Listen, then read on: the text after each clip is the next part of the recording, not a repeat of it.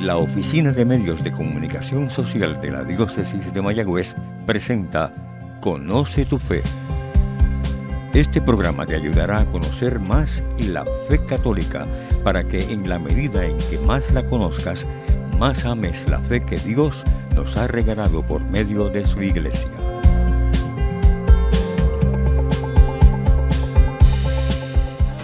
Muy buenos días queridos hermanos que nos escuchan en esta mañana que el Señor nos regala. Les habla el Padre Eric Javier Bosques y hoy vamos a estar compartiendo nuestra fe y sobre todo reflexionando en torno a las verdades últimas.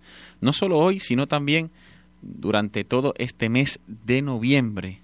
Damos comienzo a este mes, pero el Señor y la Iglesia como buena maestra y madre, nos ha ido conduciendo en estos últimos meses, proponiéndonos el poder contemplar las riquezas, las maravillas que el mismo Jesús ha querido revelarnos.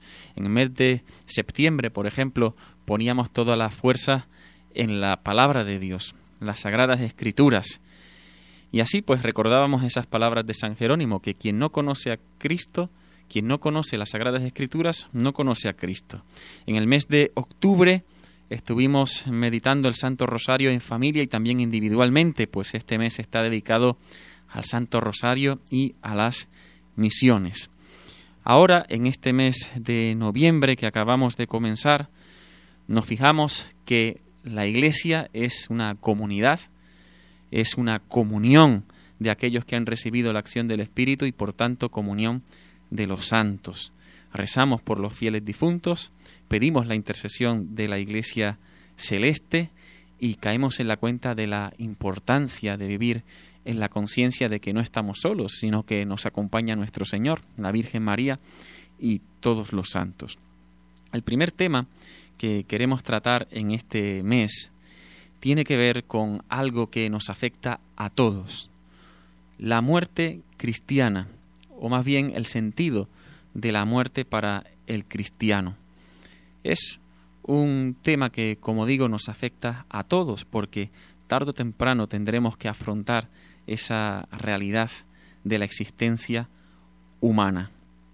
Realidad que puede desconcertar, incluso en ocasiones, interpela a los creyentes y es difícil de afrontar incluso pues teniendo mucha fe, cuanto más si no se cree en la resurrección de nuestro Señor. Filosóficamente hablando, la muerte es la separación del cuerpo y del alma. Partimos que la naturaleza humana está compuesta por estos dos principios metafísicos, cuerpo y alma. Y por eso es un acontecimiento desgarrador. Es de alguna forma la ruptura de esta naturaleza que queda incompleta. El cuerpo queda a la espera de la resurrección gloriosa y final, mientras que el alma va al encuentro de su Señor, a ese juicio particular que profesamos en nuestra iglesia, a ese encuentro personal cara a cara con Dios, donde se nos dará el castigo o el premio. No hemos nacido para la muerte, queridos hermanos, sino más bien para la vida, y por eso precisamente hallamos en nosotros resistencias ante la muerte. Nadie quiere morir. De hecho, el que se suicida lo hace no porque no quiera vivir, sino porque no quiere vivir en unas circunstancias concretas.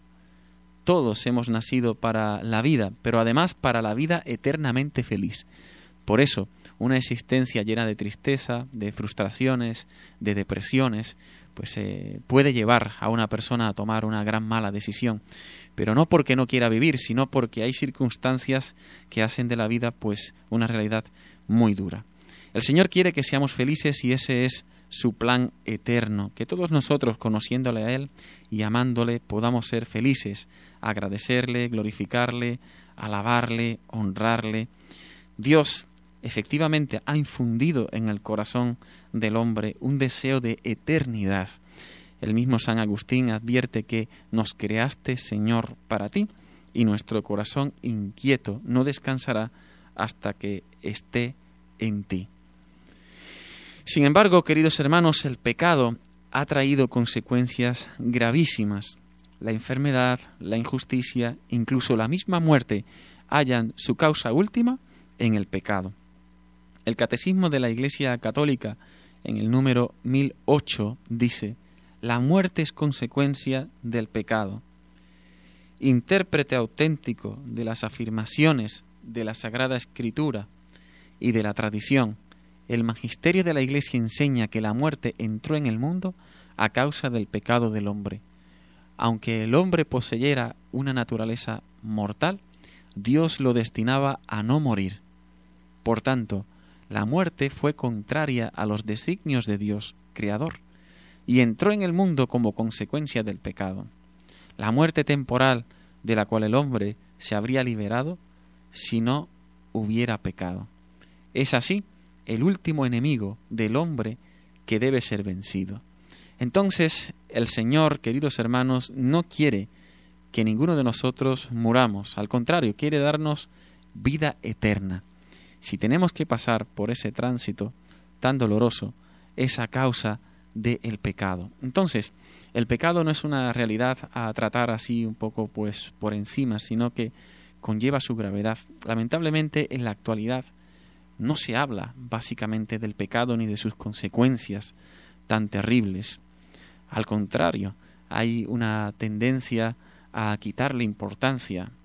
Hay pues un cierto buenismo, una cierta mentalidad que en el fondo eh, pretende que el hombre se salve a sí mismo y que las Mm, el destino final del infierno, que incluso es revelado en las Sagradas Escrituras, queda un poco como oculto, ¿no? que es la consecuencia última de, del pecado.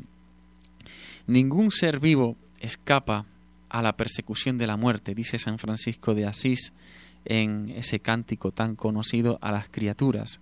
Sin embargo, el mismo San Francisco de Asís trata con la muerte como si eh, se estuviese relacionando con su propia hermana. De hecho, a la muerte le llama hermana muerte. ¿Qué es, por tanto, la muerte para el cristiano? Esa es la pregunta que estamos intentando contestar hoy, en esta mañana. La muerte para el cristiano es un paso, es nuestra Pascua, el paso de esta vida a la vida eterna. Creemos que Jesús el Señor ha vencido a la muerte con su pasión, muerte y resurrección. Entonces, aquello que se presenta como el fin, en realidad es el comienzo de una vida eterna, de una vida eternamente feliz. Dice el Catecismo de la Iglesia Católica en el número 1010, gracias a Cristo, la muerte cristiana tiene un sentido positivo.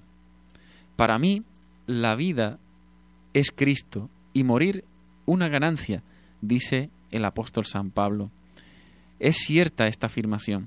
Si hemos muerto con Él, también viviremos con Él. La novedad esencial de la muerte cristiana está ahí. Por el bautismo el cristiano está ya sacramentalmente muerto con Cristo, para vivir una vida nueva. Y si morimos en la gracia de Cristo, la muerte física consuma este morir con Cristo y perfecciona así nuestra incorporación a Él en su acto redentor.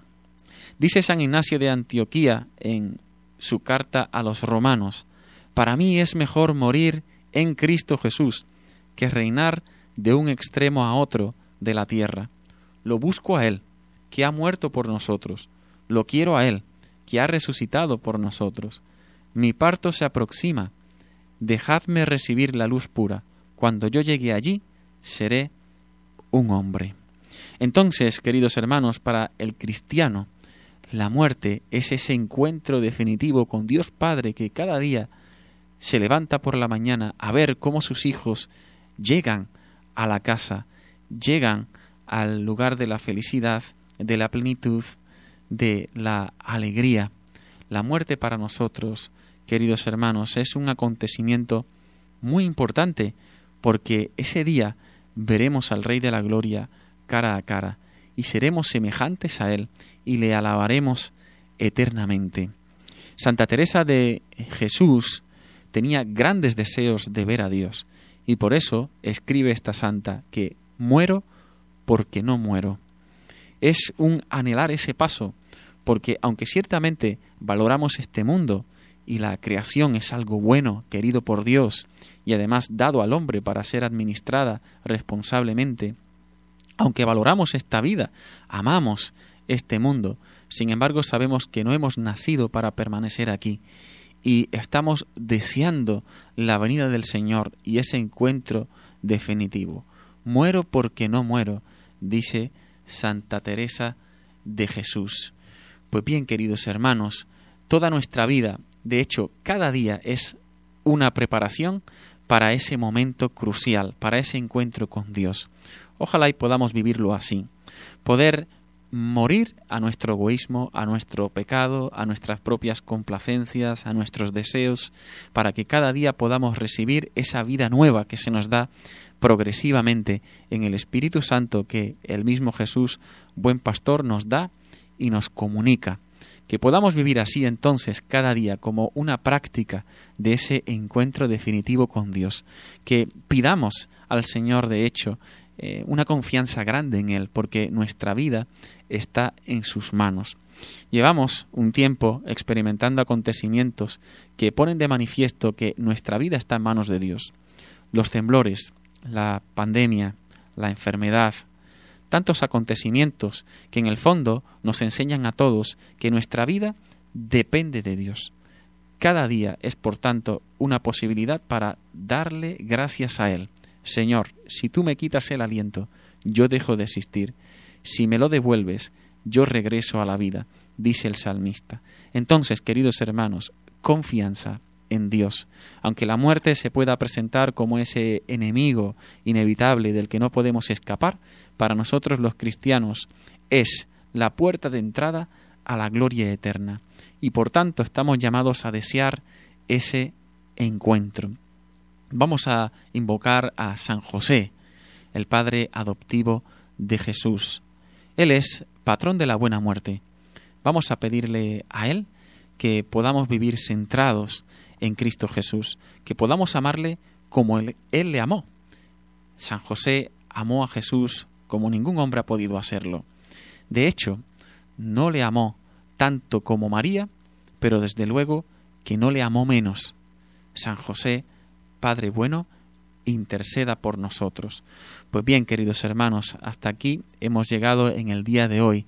Agradecemos su atención, nos encomendamos mutuamente y que el Señor les bendiga a todos. Conoce tu fe ha sido un programa presentado por la Oficina de Medios de Comunicación Social de la Diócesis de Mayagüez. Sugerencias o comentarios, favor escribir al apartado 2272 Mayagüez, Puerto Rico 00681.